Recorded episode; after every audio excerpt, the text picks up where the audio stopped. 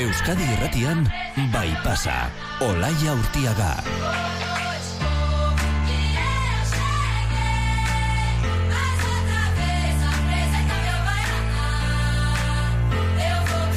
Arratxaldeon, beti esaten da, sekula etzarela oheratuko zerbait berria ikasi gabe, ezta? Bueno, guk egunero ikasten dugu zerbait, gure elkarrizketatu, kolaboratzaile, eta zuen eskutik, noski, entzulen eskutik. Gaur ere, hiru orduko saioa dugu aurretik, eta horixe egiteko asmotan gatoz, ikasteko gozatuz delako. Eta batzuetan, gauzak berriak baino, gauza berriak baino, gaizki ikasitakoak desikastea ere, ez, oinarrezkoa izaten da. Zezenbait, topiko, mito, gezurre ere, baditugu barneratuta. Gaur horiek argitzen saiatuko gara. Eta hasteko guretik, kazetaritzatik, kazetaritzaz aritu nahi dugu, gaur kazetarien nazioarteko eguna delako.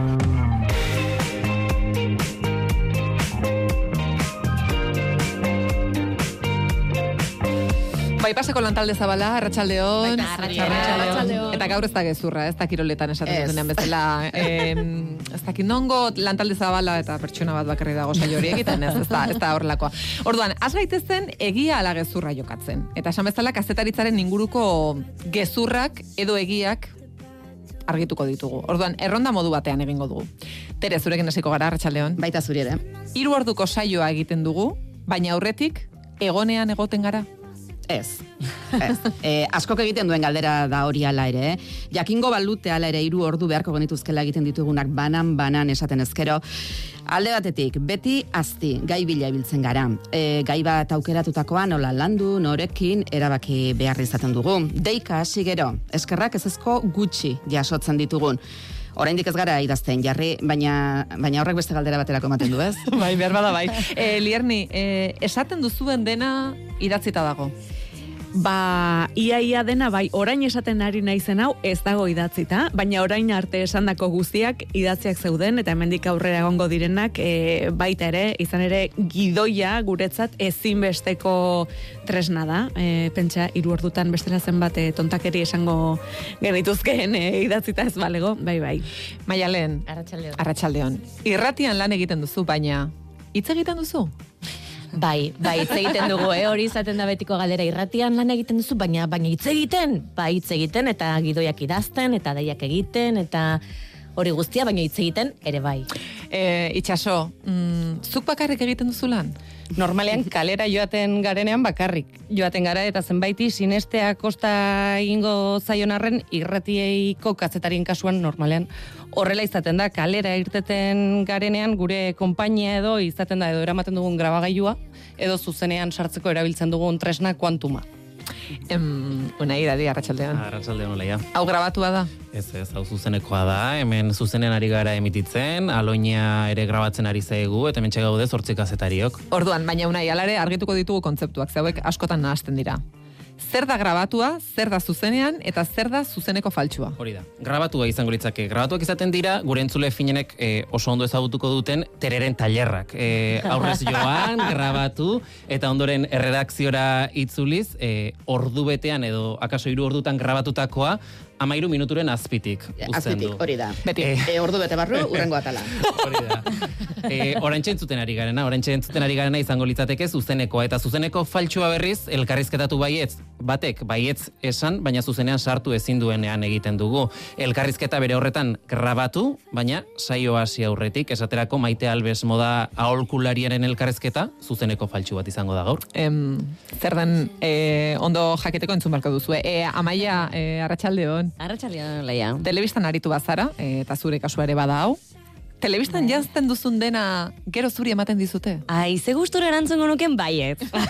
Armairu handia daukazu. Baina, ez, ez, ez, e, esango dut gainera, ordu beter ez duela irauten gainean jantzite, esan nahi dute, azken finean, arropa horiek prestatuta egoten dira, hor jantzitegeko e, lantalde oso bat dago, pentsatzen zer jantzi eta nola kombinatu gauza guztiak, e, telebista edo kamaren aurrian ateratzen garen tarte horretan bakarrik eramaten ditugu jantzita, eta behin bukatuta berriz ere erantzi, eta gorde egiten dituzte, baina, esan behar da, garai batzuetan merkatu bat edo egiten zutela Egia da. miramonen. Da. Eta Covidak ere hori zela. Bai, hori ere kendu zuen. Baina nik behintzat ez daukat, ez da kamiseta ziztrin bat ere etxean. Nik bai. Dituzela merkatuak. Benetan? Bai. Ara, zorte gozu. Baina, baina oparitu zizutarako? Ez merkatu. Merkatu. Ah, merkatu Bai, bai. Dituzela merkatu hori. Eskuratutakoa. E, em, azkeneko bat ere badaukat ere e, zuri berriro bueltan. En, ez dula, irribarrea, zotina izan ez gero, ezin da zer egin? Eh, eutxi. Nola edo ala. Gero egia da hemen badugula botoitxo bat, eta noizean behin, mm, zanpatu daiteke, baina... Ez atari nagusiaren aurrean, baina ni bi metrotara nago. Beno, entzulei esango diegu, e, galdera gehiago baldin badituzte, 6 sortzi sortzi 666 telefonora idatzi, eta erantzungo ditugu, eta bide batez, e, kazetari guztioi zorionak, e, entzule bat, e, esaten du ez diot nik nere buruari esaten, eh? e, eskerrik asko guztioi, gero arte. Tout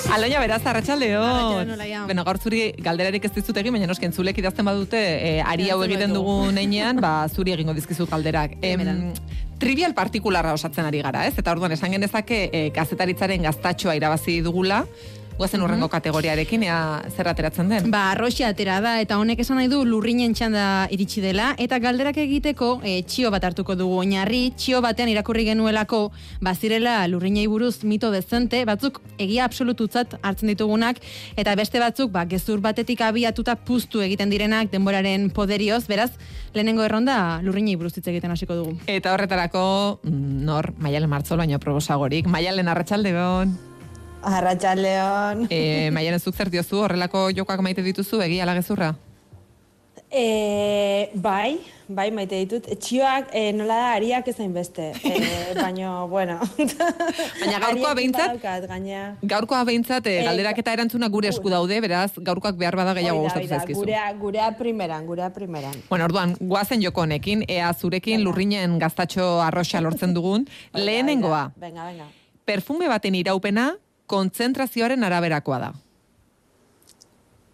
Ja esatet. Bai, bai, bai. zuek ez, ez. Ez, ez, ez, ez, ez. Zu hemen zaude fact check egiteko, egia ala gezurra. Gezurra. Gezurra e, bai da, kontzentrazioa da, esan dezakegu variableetako bat perfume baten iraupena e, ezateko. Baina normalean e, gehiena, hau da, determinatzen duna e, perfumatek zenbat iraungo duen da perfume mota. Hau da, perfume hoi osatzen duten esentzien molekulen tamaina, holaxe da, romantizismori gabe, eta azkenean tamaina horren arabela izango dira volatilagoak edo eukiko dute pixu gehiago eta azalean gehiago gatuko dira. Orduan, e, asko ze gehiago iraute izu e, fondo potente bat, hau da, e, fondoko osagai, e, molekula handiko osagaia ditun perfume batek, o, o, e, a ber, ez dakit ze lurrin batek, hau da, ez esategatik kontzentrazioa, e, lurrin batek, e, balin ba, e, adibidez, ode tualet baten, berez kontzentrazio harinago badala, ode parfum bat baino, ode parfum zitriko batek baino, ez? Ez zitrikoa beti indarra hasieran di joakio, ordun oso zaila da zitriko batek irautea e, hasieran bezala, ba ez dakiz esango nizuke, bi hiru ordu baino gehiago, gero beti ahulduko da. Orduan, kontzentrazioa bai da de, e, arauetako bat esango du, baino ez da beti kontzentrazioan araberakoa. E, lehenengo arduan gezurra, e, aurrengoa, e, perfumeek iraungitze data jakin bat dute. Egia la gezurra. Ba, nik hemen berriro gezurra esango nuke. Egia da asko jartzeiela, baina nik uste dala e, salmentara bideratuta dagon zerbait eta kalidadean araberakoa, e, baina kasu hontan pixka jogurrak bezala dela, hau da, zetxa jartzeu, oain, gero egia da gezurra da, bueno. E, azkeneako perfuma ondo kontserbatuta balin bada, eta kondizionetan balin bada kontserbatuta, hau da, temperatura aldaketa hundirik gabe, eta humedade eta argitasun e, gehiagizko ikan gabe, e, urteak iraunditzazke. Egia da, beti ongo dala zahartze bat e, lurrinean bertan, ez? Esa dezakegu ia iaia organismo bizi bat izango balitz bezala oksidazio bat dago, e, esentzia jakin batzuk beste batzuk baina azkarrago oksidatzeia, orduan horre denak e, ematen du e, zahartze puntu hortan kaduzidade bat izatea. Baina bueno, alare, oi, ondo gordetzen baitugu, eta hau da klabea, e, asko iraun dezakete. Komunean ezin dugu gorde orduan, ezta? Komuna hoi da, nahiko kuriosa da, ze gehiengok e, hor jartze ditugu edo hor jartze genitun, eta egia da esan degunagatik, ez komuna izango litzake, iaia etxe guztiko tokiriko kerrena, ze tempera, normalean temperatura aldaketa oso handia daude, da, edo asko berotzen dugu komuna, edo asko oztutzen da, eta gero umu- e, humedade aldaketak bai desente daude, ez? Oberena logelan eukitzea, e, albalin bada armario barruan oaindiko beto, eta baina bueno, toki erdi ilun batean nahi balen baditugu euki, fraskoak pixka luzitzeko, ba nahikoa horrekin bai. Gero badago zalantzarik gabe, behin eta berriz errepikatzen den bat. Edo, orduan, hau mm, argitu behar diguzu. Perfume batek ezberdin usaintzen du pertsonaren arabera. Batak bota alabesteak, usaina aldatu egiten da. Ba, nik hau jarriko ez, bate baino gehiago, e, igual, ez dakit, zerbait esango liake. Baina nik kakotxen artean balin bada ere, e, gezurra dala esango nuke. Hau da, aldatu daiteke. Osea, egia da, e, norberan azalak, eta batez ere, e, leno perfumate daukan estrukturan arabera, hau da, estrukturak geroz da komplexua izan, geroz eta osagai gehiuki esango deu azal bakoitzak em, osagai ezberdin bat e, potentziatzeko aukera dez, euki dezake. Oain, usai bat sinplegoa balin bada, e, egia da aldaketa hoi ez dalai ainabaria izango ez da ia emango. Nik eskegia ez izketara gustatzen asko e, perfumea kopiatzen duten e, pertsonak, eta orduan hau da beti eskusa bat, ez?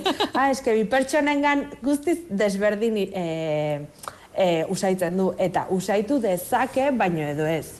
Edo daude beste batzuk de repente, pues ez, ez diala inkomplejoak, o, o norberan usaiak igual ez dua, ez daukain usai potentea edo dana alakoa, orduan lurrina ez du zertan hainbeste aldatu behar. Honek agian eh, salmentetarako ematen du, eh, ea egia denala ez, emakumezkoentzat eta gizonezkoentzat perfumeak daude, perfume berak ez du bietarako balio. Zer diozu? Eh, jo, ni hemen ja eski asabetu iten naiz. Em, Orain arteko guztiak dira gezurrak, eh, Maialen? Bai, bai, nik, bai, olaxe, ja denak mitoak e, gezurtatu hartzian, ez? Ba, olaxe gabiltza. E, a ber, kasu honetan azkeneako, ni beti kombin, egia da kulturalki, bain di joera daukagula, usai batzuk femeninoagoak irutzeko eta beste batzuk e, maskulinoagoak. Baina hoi da, e, etxean ikasi deuna, hoi da, kulturala da, ze transmititu diguten, ze usai jarri diogun genero bat edo bestea. E, bestela usaiak koloreak bestela dia, osea, guztiz neutroak dia eta norberak erabili beharko luke e, gogoa ematen diona edo denak. Teorian, usai guztiak unisexak beharko lukete. Hau da, em, egia da, ez bagenu bagaje kultural hori eukiko, ez bagenun nada ikasitakoa eukiko, da, ikasitakoa desikasten ebai kasu hontan eh, lan asko dakau, eta berez esango nuke denak diala unisexak, eta gaina beti izan dia unisexak, ez? Hor beti esaten da Calvin Klein guan izan zala lehenengo perfumen unisexa, hoi da, hola, gezur bat, hola, hola iteko, oza, eh, azkeneako hain dela berreun urte koloniak erabiltzen zianen edo esentziak edola etzion generotan bereizketa ikan. Generoen bereizketa ekarri du publizidadeak eta eta hoi izan da batzuk saltzeko eta beste batzuk beste alde batzuk saltzeko em, oinarria, ez? Eta gaina esango nuke perfume komertzialetan geroz eta banaketa handigoa dela eta emakumeen lurrinak suposatzeuen horiek geroz eta gehiago usaitzeuela denak oso antzeko baien artean da gizonezkoenekin berdina pasatzea da, ez? Eta, eta ez, hemen jai bakoitza jarri behar du gogoa matiana. Osea, que inorrek ez dio esan behar ez errez. Ea azkeneko honekin, e, egi bat lortzen dugun, e, lurreinak nahastu daitezke. Bai, hau egia da. E, gaina benetan jendea animatzaiot beldurra galtzea egitea, azkenako jolas moduko bat izan daitekelako. Egia da, e, beldurra galtzen zoazen einen ikastezula em, pixkatu lertzen, ez? Lehen esan deun struktura hoi, e, baina azkenean sukaldean aitzea bezala da, ez? E, zuk ikustezu, ba, kasi imaginatu, lurrin ba lore usaia daukana. ba, botatzi jozu gainetik pixka zitrikoak dazkana, eta, eta hoi, ba, freskotu itezu lore hoi, arindu itezu, eta igual, igual, seguru goxoa gehatzeala. Ba, Hitz egin listo. Bai. e, neri egia esan nasketen mundu hori pila bat gustatzen zait maialen, eta horrela bai lortuko dugula gure usain propioa. E, Karo, eskorregatik. Maialen. Eskerrik asko, Bai. gaur Zuei. gure bigarren gaztatxoa lortzeko informazio Hori da, guztia emateagatik. ez? Mira, nahi trivialen beti gustatu zai gehiena arroxa, osak. Ba, ba, zurekin lortu dugu. Eskerrik asko maialen, datorren aster arte. Zuei, agur. De pas tout cacher. Beno, lortu dugu arroxa, e, zeto, kolore, e, lortzen Urrengoa, bai. ze- nahi duzu? Berdea. Berdea, Berdea, bai, esperantzaren kolorea, eh? Esperantzarik ez dugun galtzen. Berdea gaina trafikoa da, eta azteko e, zure egingo dizut galdera, hola, ea badakizun. Trafikoko azterketa praktiko guztietan derrigortzen da aparkatzea. Banik esango nuke gezurra dela. Baina, e, erantzun zuzena, ez dut nik emango noski, etxaniz autoeskolako irakasle batek e, emango digulako, Uxoa Izpuru, Arratsaldeon.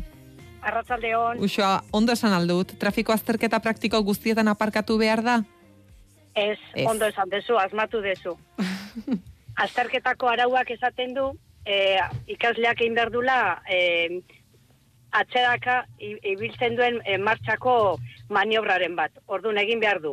Edo irtera gabeko kale baten noranzko aldaketa, atzerako martxa erabilita, edo bestela egin behar du aparkamentu bat. Orduan hori aztertzaileak erabakitzen du zer egin. Mhm.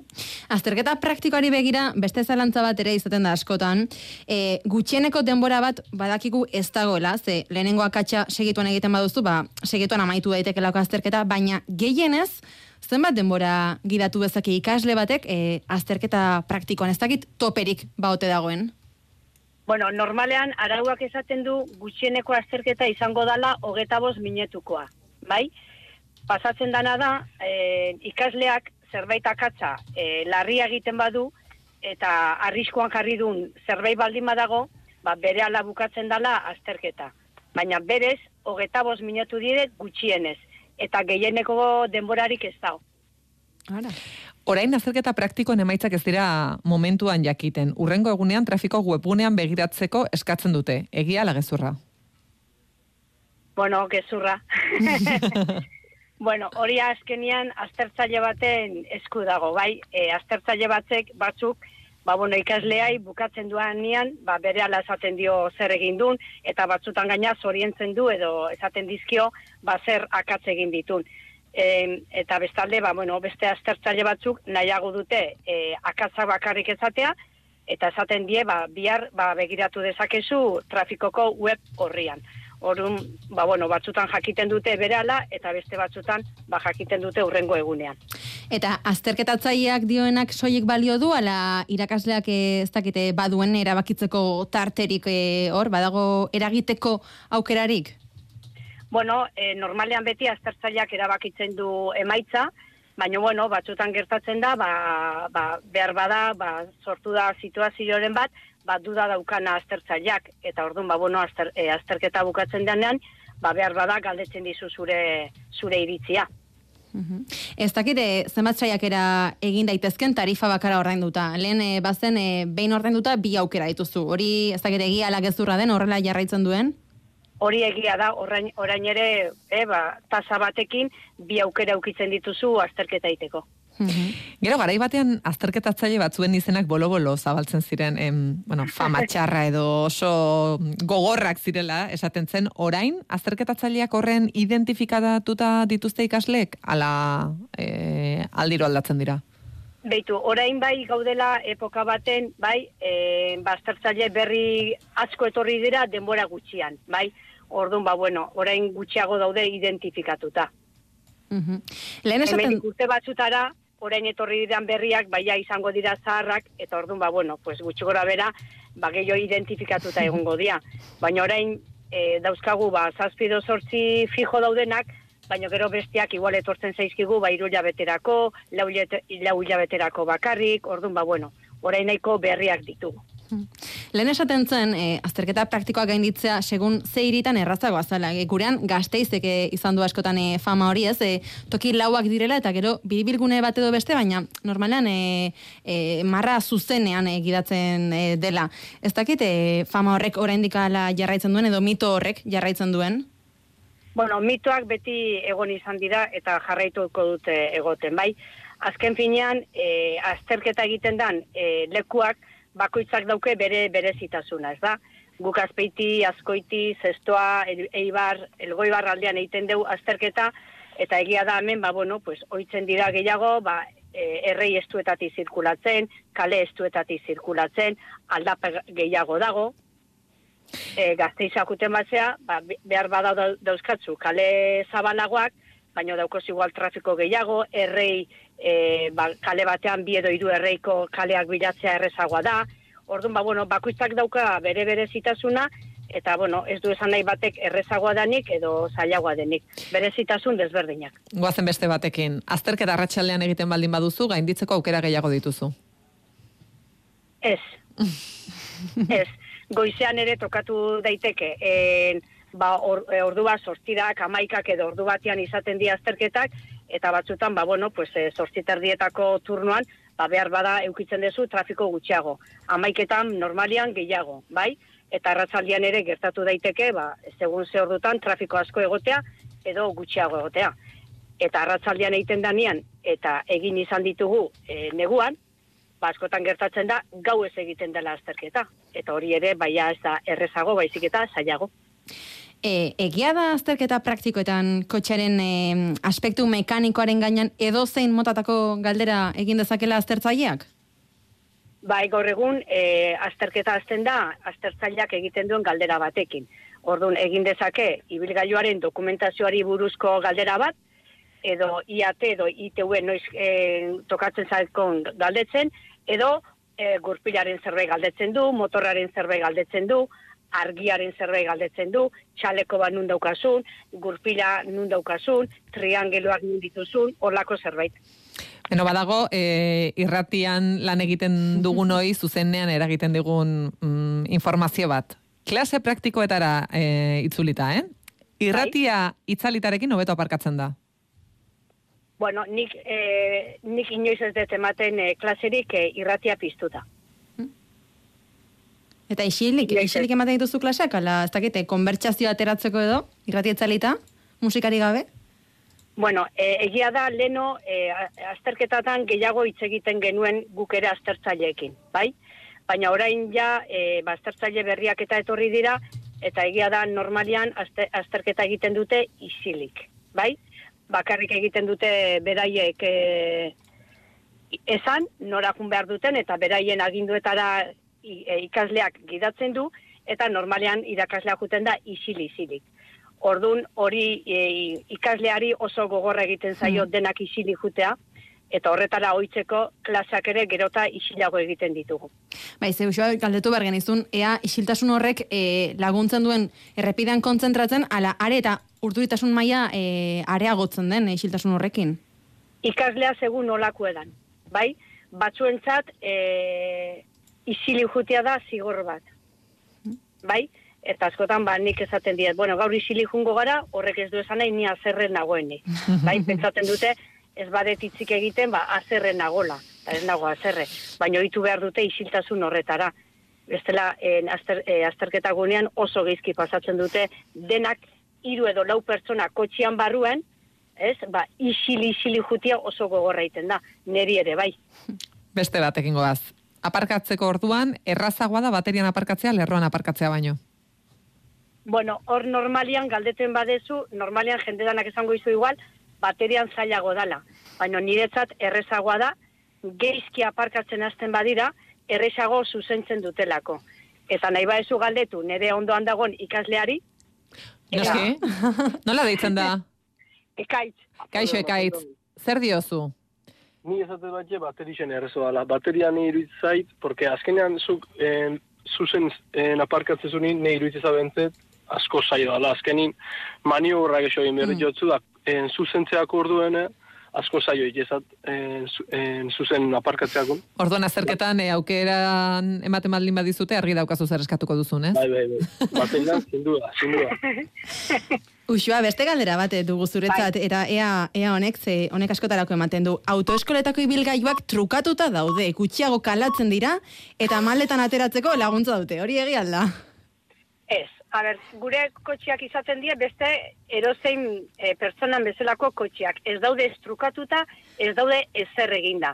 Egia da gaur egun, e, ba, leheno ez, gauzke, ez gauzke genuen laguntza dauzkagula ibilgailuetan, eta baimenduta ditugula laguntza horiek erabiltzea. Kamara, e, baita ba, atzeko ibilgailua da aurreko ibilgailua gertu dagoenin pipipi egiten duen, eh, sistema hori, ere baimenduta dugu erabiltzea, gero daukau autojol deitzen zakona aldapa baten ertetzerakoan kotxari eusten dion botoia ere hori ere baimenduta dugu eta lehenago ez ginituen ba, e, abantaila horiek. Orduan, trukatuta ez daude, baino egia da oraingo ibilgailuak badituztela laguntza gehiago. Ba, usua ai- aizpuru eta ekain edo kaitz esan du? Ekaitz, ekaitz. Ekaitz, e, klasan utziko zaituztegu, dagoeneko irratia itzali dezakezue, e, txaniz autoeskolako irakasle eta ikaslea eskerrik asko. Zuei. Ondo izan. Eskerrik asko.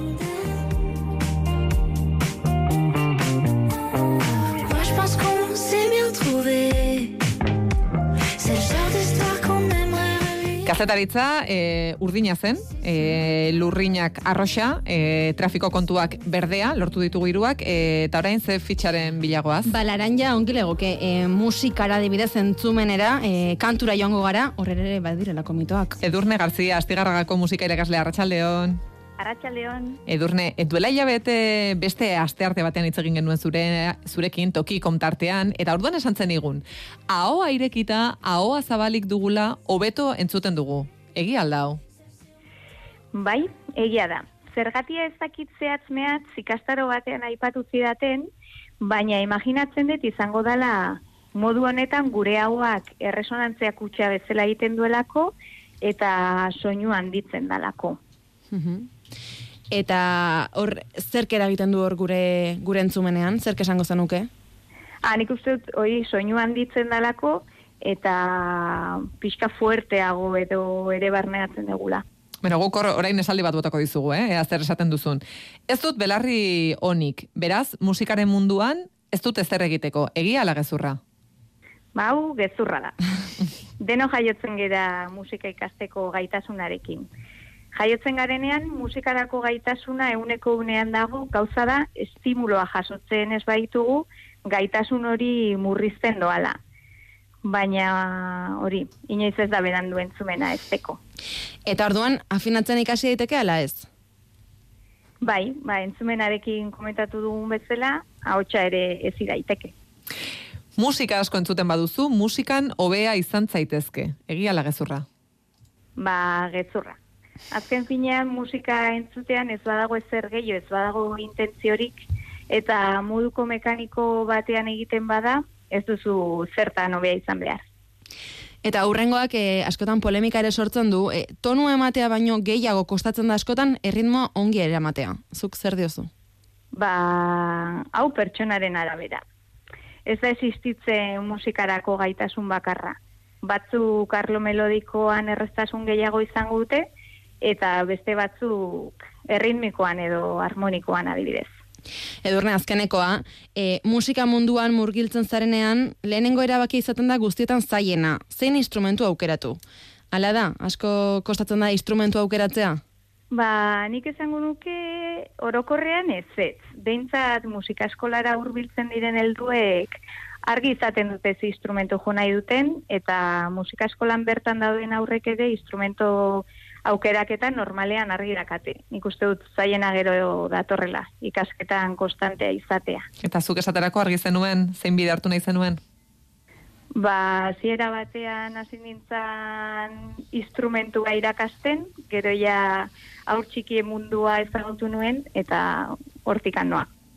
Ba, Edurne Garzia, astigarragako musika irakaslea eskerrik asko zuri ere beste behin ere e, gure jokoan parte hartzegatik. Vale, mi esker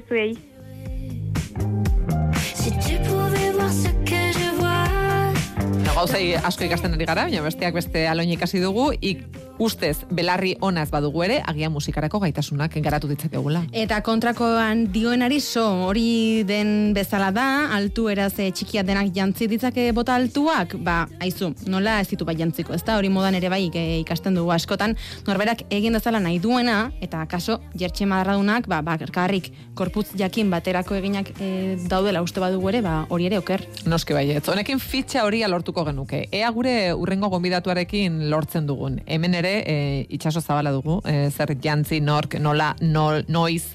Kasu honetan, e, dakinari galdetuko diogu, e, gainerako kasuetan egin dugun bezala. Maite Alves, estilista Arratsaldeon. Arratsaldeon. Maite, zer diozuzuk? Bota altuak edo nork? Jantzi ditzake?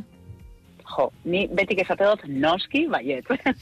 Uste dut arropa eta oinetakoak beno jasteko gauza bat. Dala, ez? Orduan, e, egisa da, iru- irudia holkularitza tradizionalian, ba, hain- hainbat tipo ematen dienean, normalki altura baxu eukitzen badozu, ba ez dala gomendatzen, ez? Bota altuak eramatia, baina nik uste dut hori holan eh, ez dala eraman bihar betik estremora. Iten badugu adibidez look monokromatiko bat, ez? Eta eratzen badugu e, kolore berdinean, o tonalidade berdinean e, eramaten baditugu botak eta galtzak azkenean, ni uste oso ondo gelditzen da hori. Eta berdin jakor botak eramaten dauenak e, daukon altura e, handia edo txikia o dana alakua. Eta, demagun, e, jertxe madarradun bat hartzen badugu, hori edonorentzako izan daiteke egokia? Marrak horizontalen adibidez? Bai, edoneren dako, baina eh, horizontalak e, volumena aportatzen dau. Orduan e, inbidoguna da, lukosua e, e, bere osotasunean landu, eta proporzionaltasun bat emon, ba, out, outfit guztia, ez? E, bai eukibidoguna gauza bat kontutan da, adibidez, eukitzen dugu telebistan e, elkarrizketa bat, moage efektua e, eratzen da askotan. Eukitzen ditugu marra ber e, horizontal horrik oso txiki eta oso estu, iten da efektu visual distort, distortzionatu bat e, lortu e, kameraren aurrean, orduan, hor bai euki bidogula kontutan. Baina bestela, nik gomendatzen dut, marrak jartzen baditugu, ikusi zelako tamaina eukia marrak, eta haren arabera, ze efektu visual daukogu, eta haren arabera landu beste outfit guztia. Bai, koloren artean ere jolastu, ez? Agian eh, marra kolore batzutakoak edo bestetakoak ere ez dakite horrek eragingo duen, eta tamainak diozun bezala tamainak e, koloreek eragiten dute marraren koloreek? asko. Normalki, kolore argiek volumena aportatzen dabe, eta kolore ilunek volumena kendu edo disimulau. Eta mm, zer ikusi asko dauko be bai, eratzen dituzten kerizpiekin, ez? Kolore ilunek gero eta kerizpe txikiagoa, obeintzat gehiago e, difuminatzen da. Kolore argien kerizpia gehiago nabarmentzen da. Hortik dator be bai volumenen jolasa. Maite, joerek askotan agintzen dute gurean, eta hor badaude, e, nonbait, ez dakit non galduta, baina e, idatzita e, onote daitezken arauak, eta hauei buruz askotan ere e, zer esan handia egoten da, adibidez. Gorria eta roxa elkartu ezin diren bi kolore dira, eta berdina gertatzen da urdin ilunarekin eta beltzarekin. Egia la gezurra. Um, nik esango nauke gezurra. Niri, buah, kolore mundua nietako da izugarria. Eta gaina kuriosua da, eh? Zeren danok dauzkeu e, koloriak ikusteko e, habilitate batzuk, eta danak ez dauzke berdina. Horren hau esatia, tonalidade guztiak guztiok ez dugula ikusten eraberian. Baina bai aldiz, kulturaki, sozialki eta tradizionalki em, aurre iritzi batzuk eta arau batzuk finkatu duzkue danoi, eta hori bai ikuste dugula danok igual. Orduan da, pixket arrarua. Ni pertsonalki asko guztetan jar. Bai gorria, e, larroxakin, bai urden iluna beltzakin. Gainera, azten bazara ondo pentsatzen, kolore analo- analoguak dira eta kombinazioan ondo geratzen die. Baina nire uste sekretua dau tonuan. Gizakiak dauzke, e, gizakiak visualki hobeto toleratze ditu harmonia beretsuan e, dazen koloriak euren artean kombinatzen badia. Hau da, e, koloriak izan lizkie beruak, e, kalidoak esaten dana e, gazteleraz, edo hotzak. Orduan, hotzak hotzekin nahazten baitugu betik hobeto geratzen die eta beruak beruekin bebai. Kolore guztixe dauke tonalidade hotzak eta beruak. Orduan, ni uste hor daukakua. E, larroxa eta gorria e, kombinatzen baitugu, biak izaten badie harmonia beretsukoak, beretsuko da ondo. Orduan, hotzak eta beroak eh, aipatu dituzu, hemen beste bat, kolore batzuk ezin dira urtaro guztietan erabili. Gezurra. Kolore guztiak gaina, ez dago inungo protokolo ikidatzita. Ezin dozu erabili e, beltza e, udan, ez. Kolore guztiak erabili ditzazkeu. Egisa da, udan kolore argixak erabiltzeko jora daukagula, eta ez da bakarrik morenua ugazelako eta hobeto ikusten garelako. Baizik eta kolore ilunek bebai ematen duzkuelako berua. Ikerketa batzuk da, ze, eta esaten da be, beltzak, ba, kolore argixak baino, bero gehiago zurgatzen dauiela. Zurixak baino 2,5 aldiz gutxi gora bera eguzki irradiazio gehiago e, hartzen dabe. O, e, hau izaten da, bueno, zientifikoki izaten jako ez, errefrakzioaren printzipio, printzipio dela. Eta fenomeno honek egiten dauena da, azaldu zelan kolore argixak argixa islatzen dauen, ze hortan data, data kolorian e, e, tonalidadia, eta ilunak berriz ba, argi hori zurgatu iten dauela. Beltza eta zuria, edon hori ondo doakio. Egi alda? Bai eta ez, ez eta bai. Egia eta gezurra. A ber, egia da, pertsona orok pigmentu ezberdina dauzkeula azalean. Bai, orduan, pigmentu horreik tonalaidade hotza edo harmonia berua daukogula ematen duzku, ez? Orduan, eh, gure harmonia hotza bada, ba, aurpegi inguruan kolore hotzek ingo duzko mesede. Eta harmonia berokuak bagare aldiz, ba, tonu kaliduek azaleratuko daude gure edertasuna nola ez? Orduan, beltza eta zuria biek kolore hotzak. Beraz, harmonia hotzeko pertsona bate, ba, difundatuko ditu super ondo e, kolore honik. Baina, harmonia berokoak izaten bagare, ba, hobeto ikusiko gare, beltza eta txuria biharria, marroi ilun bateaz eta eta bes kolore bateaz, ez? Baina dana dela, hau da, aurpegian, e, edo aurpegi onduan dauzkogun koloriak, orduan, adibidez praka batzuk ez da, ze, gure prakak ez da, gure e, aurpegian onduan. Orduan, praketan ba erabili daike txuria edo beltza. Eta, eta hor bai mese dingo duzku. Beraz, bai eta ez. e, ea honetan ere bai eta ez den ze trajezko jantzia edo nori geratzen zaio ondo. Zer diozu? Ba, azkenian, e, nire ustez eta jantzi oro guzti isen mouen, patroian daukakua. Osea, gortutz guztixak ez die berdinak, eta eta betik esate dut ez, hor dauela xarma, eta batzuk adibidez pertsona batzuk traje estrukturatu batzekin, ba, sentitzen die eroso, eta gaina ondo ikusten die, eta eta beste batzuk hor dia, ba, eun harinekin, e, eratutako trajiekin, ba, ikusten die hobeto. Um, nire ustez, aratago fan dabe, e, pertsona batek inoz ez dauena jantzi traje bat, jantziko da, jazkema da igual traje bat oso strukturatua ikusiko da, ba, mozorotuta gongo zan moguan, ez? Orduan, e, soineratzen dugun guztiak e, guri ondo sentiaratzen, sentiarazten bagaitu, orduan egia esan meze dingo duzku. Baina ez bagare ikusten eta mozorotuta ikusten bagare orduan ez duzku ingo bape mesede. Lehen lerroak aipatu ditugu marrak eta hemen beste bat, e, ez elkartu estampatu desberdin asko, marradun jertxerik ez jantzi, galtza loredunekin. Egia la gezurra, ados ala desados? Desados. Ni uste dut, bueno, ni asko guztia jan mix and match esaten den teknika hori ez, eta ba, hori ba, patroi ezberdineko estampatu ez nazten ditugun teknika hori ez. Niretako gakua hemen dau estampatuen tamainan, eta kolorietan. Eta hor dau, eh, harmonia, ba, berua eta hotzekin du bai jolastia. Betik, honena da, ba, jolastia probatzia, arriskatzia, eta askotan gomendatzen dutena, atara argazki bat, izpiluan bakarrik begiratu biharrian, atera zaitezte argazki bat, begiratu, eta eta betik mobilan hobetik uste ditugu gauzak. Hobeto, hobeto, ba, erresaua da. Hortan maitezuk, e, sinpletasunen aldeko apusto baino, e, gaztelaniaz mas es mas, edo euskeraz de gehiago beti da obe, ez? E, obe da beti gehiago, horren alde? Mm, ba, ez beti. Ez que askotan simpletasunak dauko bere xarma hori, ez? Eta beste batzutan e, dana da e, hautzitan arabera, eta ze jantzi jasten dosunan arabera. Eta bebai pertsonan arabera. Pertsona guztiak ezberdinak gara, gorbudu guztiak e, ezberdinak die, eta pertsonalidadeak bebai oso ezberdina dira. Orduan da, ba, depende, segun zein jasten dauen, zer jasten dauen, eta zeitarako jasten da. Mm. Baina bada beste bat, iritzi kontraiarriak ere sortzen dituena, maite, e, udako oinetakoak, sandaliak, galtzerdiarekin bai ala ez. A ber, egia esan, e, galtzerdixak eta sandaliak e, jaski oso zasuntzua da. Ze, daukotzu hor, kombinazio bat, zein transpirablia da, eta gainera, e, etxako e, lehortzen, ba, oinen, oinen azala. E, gaur egun, estetikoki nire ustez, e, galtzerdiak eta e, diseinuan asko, asko aurreaturia, eta bai dauz diseinu bereziak sandaliekin jasteko. Niri asko guztetan jat, eh? baina kau, guztetan jat, segun zelako ziteite duten, eta noiz eta zetarako eratzen duten. Ni ustez luk oso interesgarrixak eratu geike honekin. Mhm.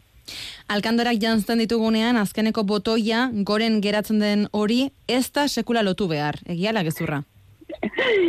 Hau da, e, Ryan Reynoldsek eh, jarri zauen moda, no, behintzat ez da piztu zauen honek hainbat ebentutan agertzen zalako algandora baten botoia betik lotu bari. A ber, protokoluak argia dirazten dau, eh? botoi guztiak lotu bidie. Eta gero ja jartzen dozu, ba, eventuan arabera eta dress code edo etiketan arabera, ba, korbata bat, pajarita bat, oda alakua. Egia da, e, dress code da markatzen dauela e, gauza bat, eta gero zu faten zarenean eventura, zu daukotzu askatasun osoa, ba, jarraitzeko dress code hori, edo ez jarraitzeko. Orduan, e, bakarrik ezatia, botoiak zabaltzen badituzu, ja hori izango zala, informala, ez da formala.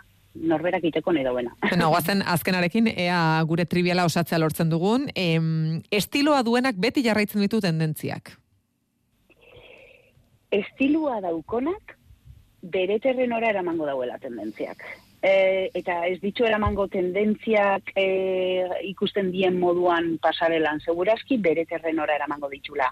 Ze niretako estilua ez da soili jasten dozun zerbait, da harmonikoki eramatia, ba hori, e, hitz egiten dozun erakin, mugitzeko daukotzun e, gaitasunakin, ez dakite, pentsatzeko moduakin, betik azkenian e, zure estiluak eta zure janskerak mezu asko helarazte ditu orduan, ba, ba ez dakite erantzun dut zuten, baina ni uste dut ez. E, uste dut e, estiloa dukonak beti bere tendentzak eramango ditula. Ba, maite albez, estilista eskerrik asko gaur gurean, ba, azkeneko gaztatxo hau lortzen laguntzagatik. Urrengor arte. Oso, ondo, eskerrik asko zuei.